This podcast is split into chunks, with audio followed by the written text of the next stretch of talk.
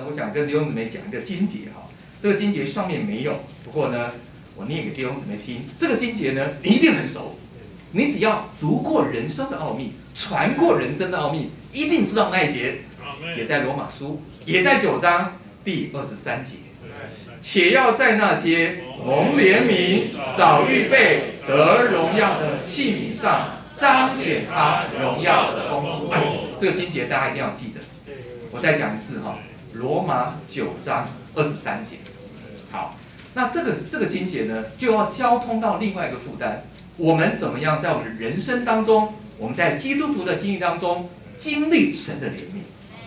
好，这个经节呢，我想弟兄姊妹仔细的听哈，也仔细的看。他说哈，要在那些蒙怜悯，我们这一班蒙怜悯，早预备还要得荣耀的器皿上。那我跟大家讲一件事哈，我们是不是一个器皿？你看我们很多人得救都是借着那个人生的奥秘，对不对？你传福音也是借着人生的奥秘。人生的奥秘其中有一个很关键的点，就是我们是神所造的器皿。这个器皿的目的是要彰显它荣耀的丰富。但是这个器皿是哪一种器皿？叫做蒙怜悯的器皿。我再讲一次，蒙怜悯的器皿。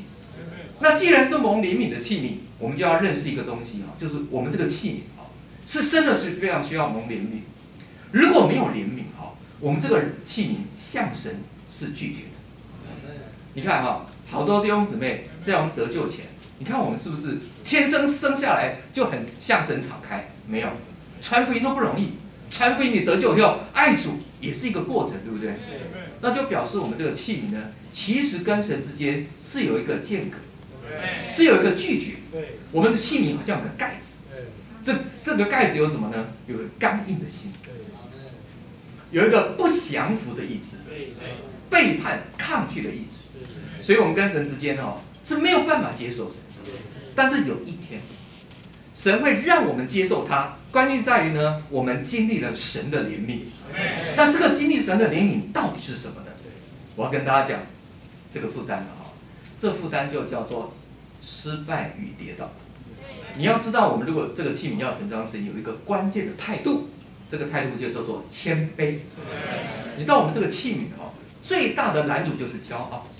你看我们器皿啊，假定我们有个有一个有有一个杯子。这杯子呢，如果上面有盖子，水是盖，水路是没有办法倒进去的。只有把那个盖子打开，水才能进来。那个盖子是什么？就是骄傲。那个骄傲呢，让我们这个人没有办法接受神。另外，这个器皿还有一个状况，上面如果有盖子是没办法，但是盖子打开，如果里面本来就满的怎么办呢？那怎么办？要记得要倒空。简单来说，我们的器皿呢，还需要倒空。可是你觉得倒空这么容易吗？看我们装的东西不是都我们喜欢的吗？你看我们花了好多时间去追求我们想要追求的，不管是金钱、名利啊等等等等，人生所希望、所想要的，我们都被那些装满。但有一天呢，神要进来，而我们又不愿意倒空，怎么办呢？啊，神没有办法啊，只好升级环境，环境啊，叫你倒空一下。那环境一来，你就觉得哦。没有神哦，有了外面这个所有的财物没有用，没有办法活下去，没有办法活得好。所以弟兄姊妹，为了这件事呢，感谢主。你知道这个大卫哈，这个人，在他还没有跌倒之前，你看他从小多小啊，才十几岁，就上战场打歌利亚，然后到后来呢，被高丽为王。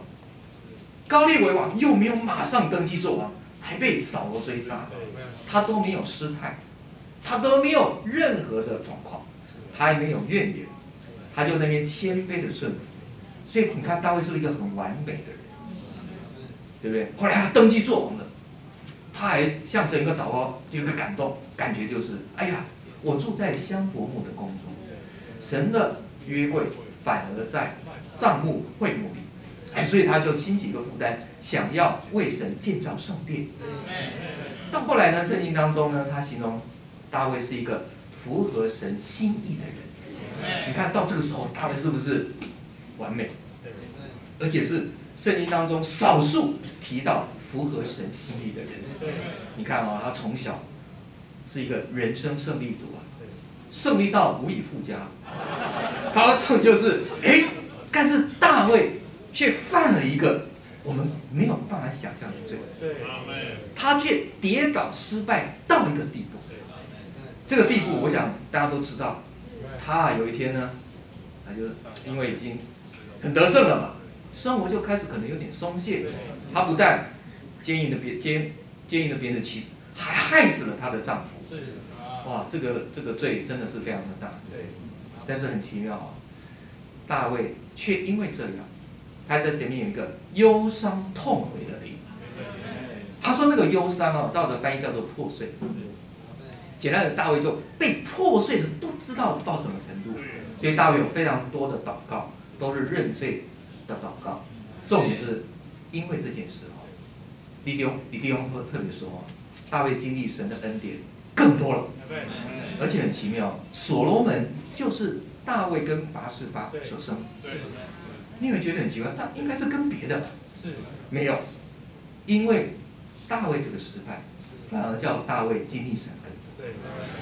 所以神的怜悯，第一个不但叫我们的器皿更多能盛装神，你能够倒空你自己，更多盛装神恩典的丰富，也彰显神恩典的丰富，同时也叫我们这个人因为更多的经历神，更多能彰显神的丰富，你就能够更多在教会的建造里有份。